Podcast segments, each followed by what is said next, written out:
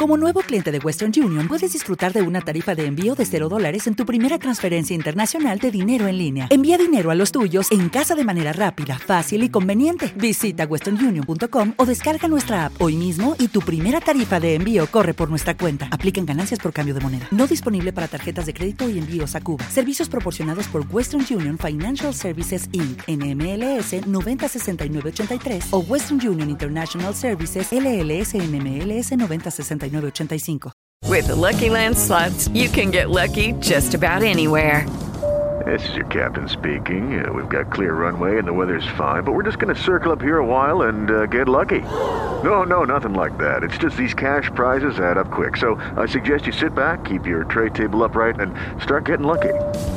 Play for free at LuckyLandSlots.com. Are you feeling lucky? No purchase necessary. Void where prohibited by law. 18 plus terms and conditions apply. See website for details. Las opiniones expresadas por Chayo Busquets están avaladas por su amplia experiencia como terapeuta familiar y en el previo análisis de los casos que aquí se presentan.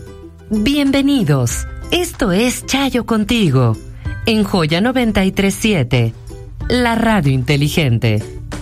Comenzamos. Tu comportamiento sirve de modelo para tus hijos.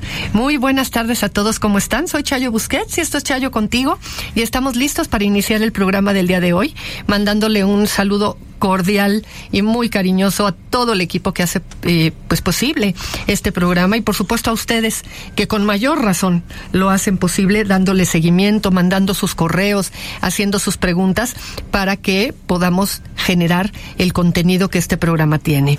Y quiero retomar un tema que hemos venido clarificando, porque de pronto este asunto de hablar de límites nos lleva en muchas ocasiones a condiciones complicadas. Em, hay personas que piensan que abrazar, consolar y atender es malcriar a un niño o tenerlo consentido. Y esto no es así.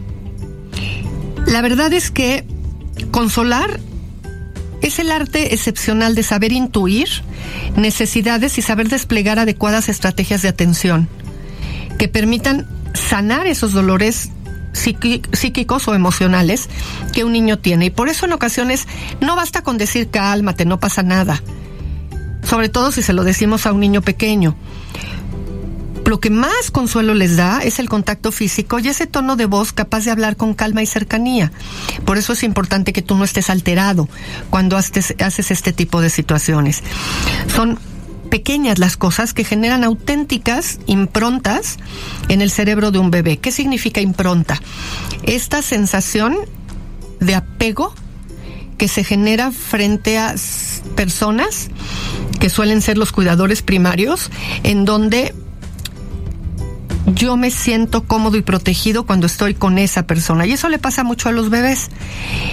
Em, cuando el bebé está madurando, esta impronta se vuelve muy importante y por eso mamá se aleja tantito o papá se aleja tantito y, y, el bebé empieza a poner carita de extrañeza o de puchero o de pero ¿qué está pasando aquí? O sea, ¿de qué se trata? Esto no significa que tenemos que dejar de lado y ni modo y pobrecito y hay que regresarlo. Solamente hay que decirle con calma, mi amor, no pasa nada, estás con abuelita. Y que la abuela lo tome, lo cargue. Hay papás que les entra la angustia y entonces van y le quitan el niño a la persona. No, es que siente, se siente extraño. Y entonces quieren evitarlo. No, pues lejos de madurarlo y lejos de irse acercando, va a ir generando una situación más complicada. En donde aquí cualquier estímulo, así como cualquier carencia, va a determinar su posterior desarrollo. Así es que hay que revisar aspectos de interés. Y en esos de, eh, aspectos está la sabiduría de lo que vamos a llamar bien criar. ¿Qué significa esto? Los términos son importantes en nuestro lenguaje, pero en ocasiones las expresiones más populares suelen ver siempre comportamientos patológicos donde solamente hay procesos naturales. Es muy posible, por ejemplo, que también tú te hayas visto en la situación de tener que soportar los comentarios de tus amigos o familiares cuando tomas en brazos a tus hijos para aliviar su llanto o su enfado. Lo estás malcriando, te dicen. Nosotros callamos sabiendo que no es así, porque entendemos que ese refuerzo positivo en el instante acertado evita rabietas, reduce el estrés y consigue en nuestros hijos que se sienten más seguros para ir explorando su entorno a su propio ritmo. ¿Cuál sería la única excepción en la que vale mucho la pena que no caigas en ir a abrazarlo en el momento en el que está llorando frente a esto?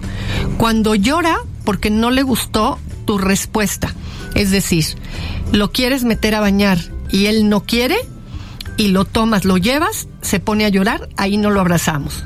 Cuando le dijimos que no a algo que él quería jugar y entonces llora porque ahí hay frustración. Ahí no tiene que ver con un dolor eh, psíquico o emocional. Tiene que ver con la frustración y el enojo frente a algo que no le gustó. Entonces, mientras sepamos diferenciar esto, el resto de las ocasiones podemos abrazar al bebé, abrazar al niño, no hablarle, pero quedarnos con él tratando de compartirle que no está solo. Regresamos con más de Chayo contigo. No te vayas. A veces hemos hablado y yo sé que algunos los tengo hasta el copete con lo mismo, pero ¿cómo impacta en la salud psicológica de una persona que se desconecte de todo lo digital? Y algo que quiero, además de lo que ya hemos hablado en otros momentos, es que nos predispone a controlar los horarios.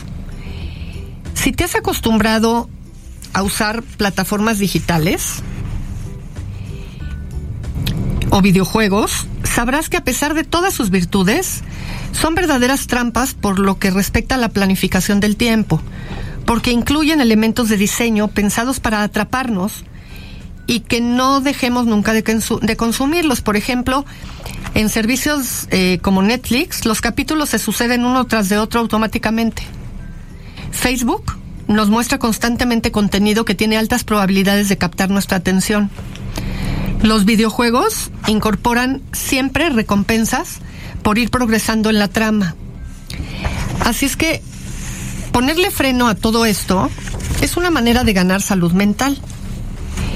Otro de los beneficios es que nos ayuda a refrescar relaciones.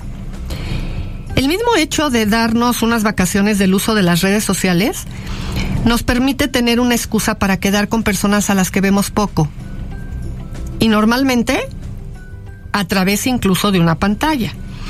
Desde el primer momento es un motivo válido para quedar, em, proponer quedar con alguien, dado que se puede explicar fácilmente que estamos en una época en la que hemos decidido que nuestra vida social pase a ser casi exclusivamente cara a cara. Así incluso podemos volver a ver a personas con las que no hablábamos desde hace más de un año, incluso si somos tímidos y creemos que propuestas de ese tipo eh, son arriesgadas en lo relativo a lo que puedan pensar de nosotros, se vuelve bien interesante poder generar un esquema en el que esta parte de poder ver al otro, poder entrar en contacto con el otro y hacer contacto físico es un tema bien significativo. Así es que eh, de verdad hay que pensarlo y hay que pensarlo con mucha seriedad. Otro, y que es muy importante, porque me ha tocado y lo he constatado, con pacientes que vienen y que se quejan de cómo sus hijos han bajado calificaciones, qué, se ha, qué ha sucedido en la escuela, en fin, cuestiones de estas, facilita tener mejores horarios de sueño. Muchas personas tienen serios problemas para irse a dormir a la hora que toca por culpa del entretenimiento disponible por la vía, digital. Pasar de estar viendo el celular desde la cama a leer un poco antes de ir a dormir o incluso meditar es una buena manera de ayudarnos a conciliar el sueño cuando toca dormir. Por lo tanto, cuando, si tú tienes quejas porque tu hijo ha bajado de calificaciones, porque em, al otro día te reportan en la escuela que se está flojo, que se está durmiendo en clase y cosas de esta, retírale el teléfono celular por ahí de las 8 de la noche y vuélveselo a dar a la mañana siguiente. Vas a ver cómo el aburrimiento lo hace dormir. Y eso de entrada lo pone en una situación distinta eh, porque va a llegar a la escuela más descansado. Y por último, nos invita a explorar el mundo real. Vivamos donde vivamos, es muy probable que relativamente cerca de casa existan entornos muy interesantes que nunca hemos visitado. Así es que es especialmente recomendable adentrarse en espacios donde predomina naturaleza. Llévalos al parque. Además de que te ayuda a desconectarte de la tecnología, también lo hace psicológicamente.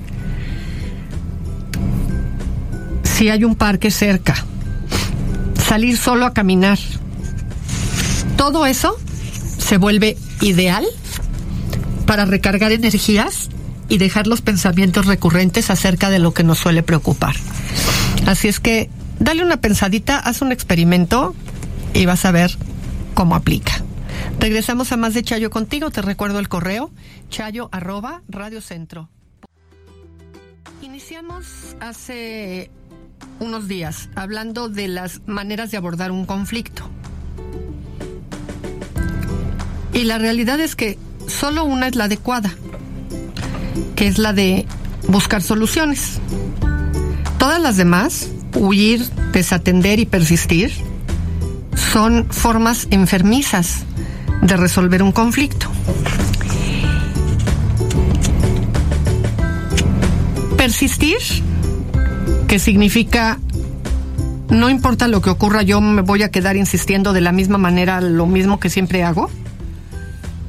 Es una actitud que implica también un alto compromiso con el otro, ya sea para con la empresa, nuestra pareja. Sin embargo, conlleva un riesgo. A la larga, podemos acabar quemados con una situación que no nos gusta y en la que no avanzamos. Si mm, adoptamos este cometido, tenemos que ser conscientes de que el precio que obtenemos por mantener ese status quo debe ser alto para que compense el mantenernos en ese lugar. A falta de una alternativa mejor o de un cambio futuro, debemos tomarlo como una solución provisional no como la solución permanente. Fíjense que en, una de las especialidades que hice de terapia familiar breve, se nos hablaba mucho de un concepto que es bien interesante. Cuando tu intento de solución no ha resuelto el problema, mantener el intento de solución, a pesar de su ineficacia, se vuelve parte del problema. Y entonces resulta que siempre le gritas a tu hijo cuando llega tarde tu hijo no deja de llegar tarde. Tú le sigues gritando. Tu hijo no deja de llegar tarde. Y tú le sigues gritando, ya se volvió parte del problema que tú le grites. Ya no nada más es el tema de si sigue llegando o no tarde. Es que ya se descompuso la relación y ya hay un problema incluso más grande. Cuando desatendemos, que es otro de los intentos de solución de un conflicto, significa que voy a hacer lo mínimo. Esta actitud es pasiva porque no intenta resolver el problema. Por lo tanto, perjudica a la otra persona. Tomar la, decisión de reducir el esfuerzo en el trabajo al nivel suficiente para que no nos despidan, buscar otros eh, pasatiempos que nos alejen de la pareja o no votar, son algunos de los ejemplos prácticos. Dejamos el problema en manos de otras personas, vemos qué es lo que sucede, yo hago el mínimo necesario y finalmente la situación se acaba volviendo cada vez más complicada. En esa actitud se pueden encerrar otra aún más perjudicial que esta que comentamos, la de criticar. Las críticas feroces que existen en muchas empresas o hacia las parejas son un ejemplo de esto. Decidirse por esa actitud no mejora las cosas, porque seguimos en el mismo sitio. Aunque no nos guste, además de todo, nos ponemos en el lugar de la víctima. Me estoy quejando, le estoy echando la culpa al otro, yo hago lo mínimo, siempre tengo una justificación, y aunque puede que esta sea la situación mm, menos nociva para uno mismo, en el fondo estamos creando un ambiente que lo vuelve complicado y tarde o temprano se nos va a regresar. Nos perjudica a todos. Y por último, está la de huir. Simplemente abandono la problemática. Es una respuesta activa que rompe con una situación que no nos agrada. Posiblemente sea la última alternativa y la pongamos en práctica después de haber intentado todas las anteriores. Lógicamente puede perjudicar al otro, pero también a nosotros. En algunos casos, el cambio en la otra parte, ya sea nuestra pareja o la empresa, se da cuando alguien ha tomado la decisión de romper con una situación que ya no aguantaba más. ¿Esto qué significa? Que cada situación requiere un tipo de respuesta. En la mayoría de los conflictos con personas o con organizaciones que nos importan, la actitud más adecuada es la de hablar para buscar soluciones. Si de esa forma no conseguimos resultados, tendremos que persistir. Es la mejor estrategia a corto y mediano plazo. Y en caso de que las anteriores actitudes no solventen el asunto, la última posibilidad que nos queda es la de huir o romper con esa situación. El problema surge cuando caemos en el error de desatender el conflicto, que suele ser lo más habitual. Ahí nos quemamos nosotros, solemos dañar a quienes nos rodean, familia, compañeros de trabajo. Y esto nos lleva siempre a preguntarnos, ¿tú qué actitud estás tomando? Regresamos. Les prometí, después de haber estado hablando sobre la pereza, que íbamos a revisar algunas estrategias que pueden servir para tratar de vencerla. El primero de ellos es analizar el entorno. ¿Te rodean personas perezosas? ¿Flojas?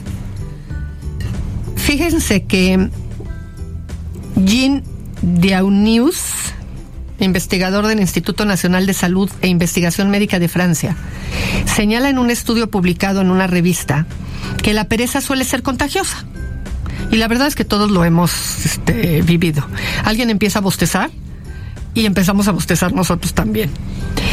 Por tanto, considera que si tu alrededor existe alguna persona o personas que han inculcado en ti esa actitud, o la viven y la frecuentemente la están expresando, es muy probable que tú también vayas a caer en eso. Y en ocasiones eso se da dentro de nuestra propia familia, amigos o, pareja, que nos proyectan ese mismo desánimo o apatía a la hora de iniciar una actividad. Así es que tenlo en cuenta. Segundo, por obvio que parezca, es necesario recordar que para hacer algo hay que empezar a hacerlo. Pensar en hacerlo no vale, hay que ejecutarlo, debemos iniciar la acción. Y para eso, algo que hay que tomar en consideración es que leer atentamente una adivinanza que propone Ana Moreno puede ayudar. Hay tres pájaros en un árbol y dos de ellos deciden saltar. ¿Cuántos pájaros hay ahora? La verdad es que es muy chistoso porque la respuesta a esto es que sigue habiendo tres pájaros. Mientras los que piensan en saltar no salten, seguirán estando en la rama. Y lo mismo ocurre en la pereza. De nada sirve que pienses que tienes que hacer algo mientras no lo hagas. El problema es que hay un bloqueo que acompaña a la flojera. ¿Por dónde empiezo? Y seguramente eso te ha pasado, porque la flojera suele ir acompañada de la desidia. No hay que complicarse la vida. Hay que empezar por lo simple. Si todo es igual, simplifica la elección haciendo lo primero que surja. No es la mejor forma de organizarse, pero sí es la mejor forma de que empieces a lograr em, volverte eficaz.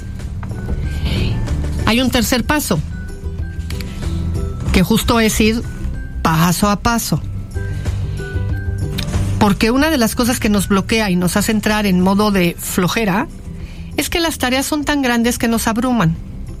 Para salir de ahí, lo mejor es dividir las tareas en otras tareas más pequeñas para poder reducir la presión y mantenernos motivados. Esto requiere pensar un poco lo que hay que hacer, pero no es para tanto. Divide primero la tarea en tres, cuatro o cinco partes, las que tú necesites, que no sean muchas, más de cinco, porque si no al rato entonces se vuelve un desorden y ya no sabes si por, por dónde tienes que empezar. Ahora, si aún te resulta abrumadora la tarea que tienes que hacer, toma la primera parte y divídela de nuevo, dejando las demás para cuando les toque. Si sigue siendo mucho, vuelve a dividir. El tema es que por lo menos mientras vas dividiendo y planeando, haciendo tu lista de pendientes, ya empezaste a salir de la parálisis en la que estabas cuando no te movías. Lo ideal para obtener buenos resultados sería dividir todo en pequeñas partes y planificar el desarrollo. Esto en sí mismo puede ser una tarea abrumadora, pero estamos hablando de vencer la flojera, no de alcanzar la máxima productividad y la máxima eficacia. Así que con esto nos vamos a sentir bien conformados. Regresamos.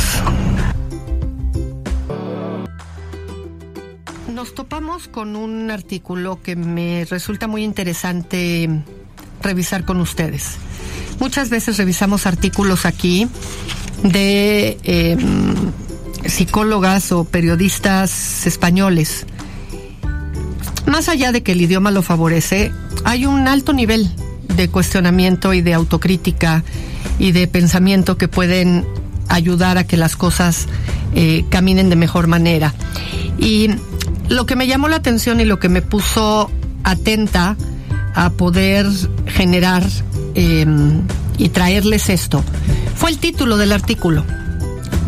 Los valores los inculcan los padres, no la escuela. Este fue un artículo que salió en, em, el canal ABC de España por Carlota Fominaya. Y ella dice que el amor incondicional, la bondad, el afecto, la honestidad, la justicia, la solidaridad, el respeto y la tolerancia entre muchos otros valores, son necesarios para realizarnos correctamente, para crecer y ser felices. Y las personas adultas deberíamos saber transmitirlos a las generaciones que nos siguen, pero se pregunta por dónde empezar la enseñanza y el aprendizaje. Lo principal es que todos los expertos consultados señalan a la familia como el lugar principal donde se descubren los valores. Pero no necesariamente las familias están preparadas para este reto. Incluso yo diría que muchas veces las familias van a la escuela y le echan la culpa a la escuela de cómo están mal inculcados los valores como si la escuela tuviera que inculcarlos. La verdad es que en este aspecto de la educación los papás tienen que ser conscientes de que su manera de ser y de hacer familia será crítica para la educación de sus hijos.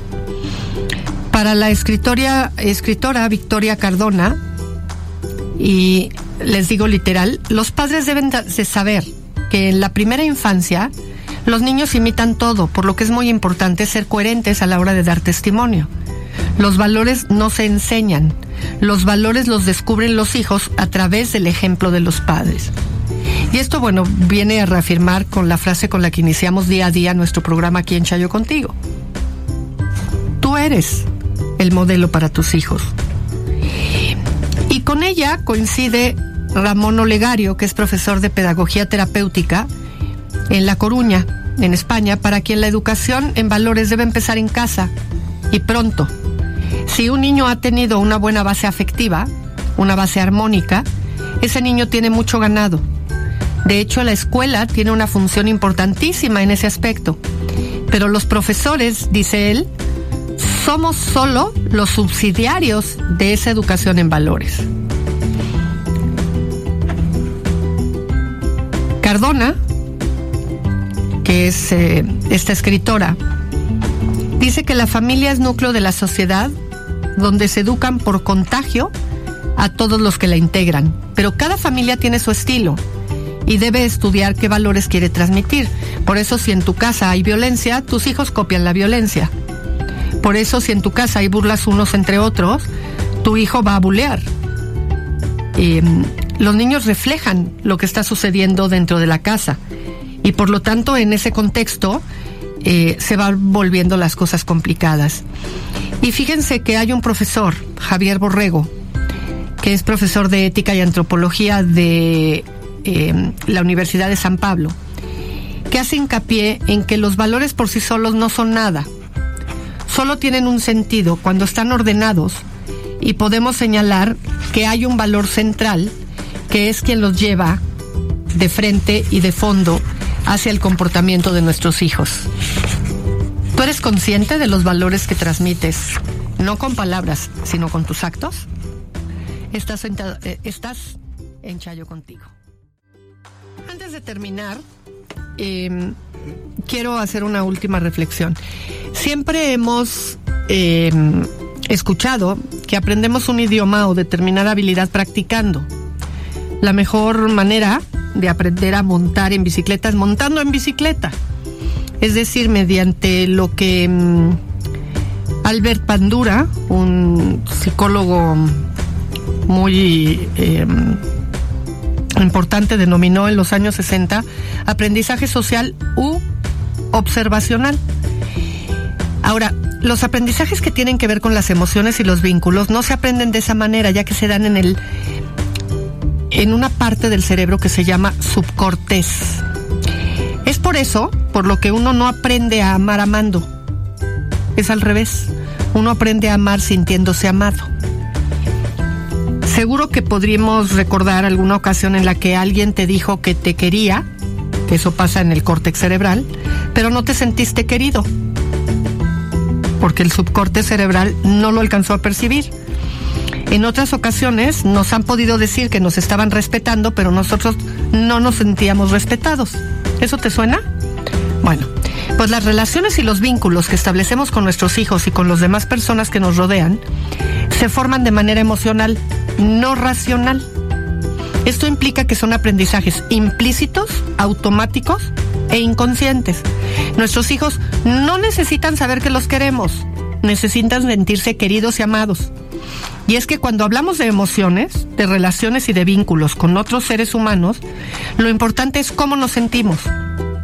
No es empático quien entiende la tristeza de su compañero de trabajo, sino quien le hace sentir que sabe lo triste que se siente. De ahí que una de nuestras funciones como padres consiste en transmitirles nuestro cariño y respeto con besos, con abrazos, con caricias y ayudándoles a recuperar la calma cuando experimentan el miedo, la rabia, los celos o la tristeza. Si queremos que en un futuro nuestros hijos sean capaces de regularse emocionalmente por sí mismos, que es a lo que llamamos autorregulación, y que en su momento lo hemos hablado con Eduardo Calixto y con Fegio Ostrowski, debemos dedicar muchos años a lo largo de su infancia y adolescencia para ayudarlos a regularse. El proceso mediante el cual los padres y madres, profesores o cualquier adulto significativo ayudamos a regular las emociones de miedo, de rabia o de tristeza de nuestros hijos, se le conoce como hetero regulación. Si quiero que mi hijo en el futuro sea capaz de resolver sus miedos y momentos de tristeza, debo heteroregularle durante muchos años. Esto no quiere decir que vaya a ser capaz de hacerlo siempre y de manera brillante, pero sí la mayoría de las veces y suficientemente bien. Y bueno, hasta aquí vamos a dejar el programa, aunque el tema lo vamos a continuar en otras ocasiones. Eh, es momento de dejarle los micrófonos a nuestra querida Fer, que te acompaña en el buen regreso a casa.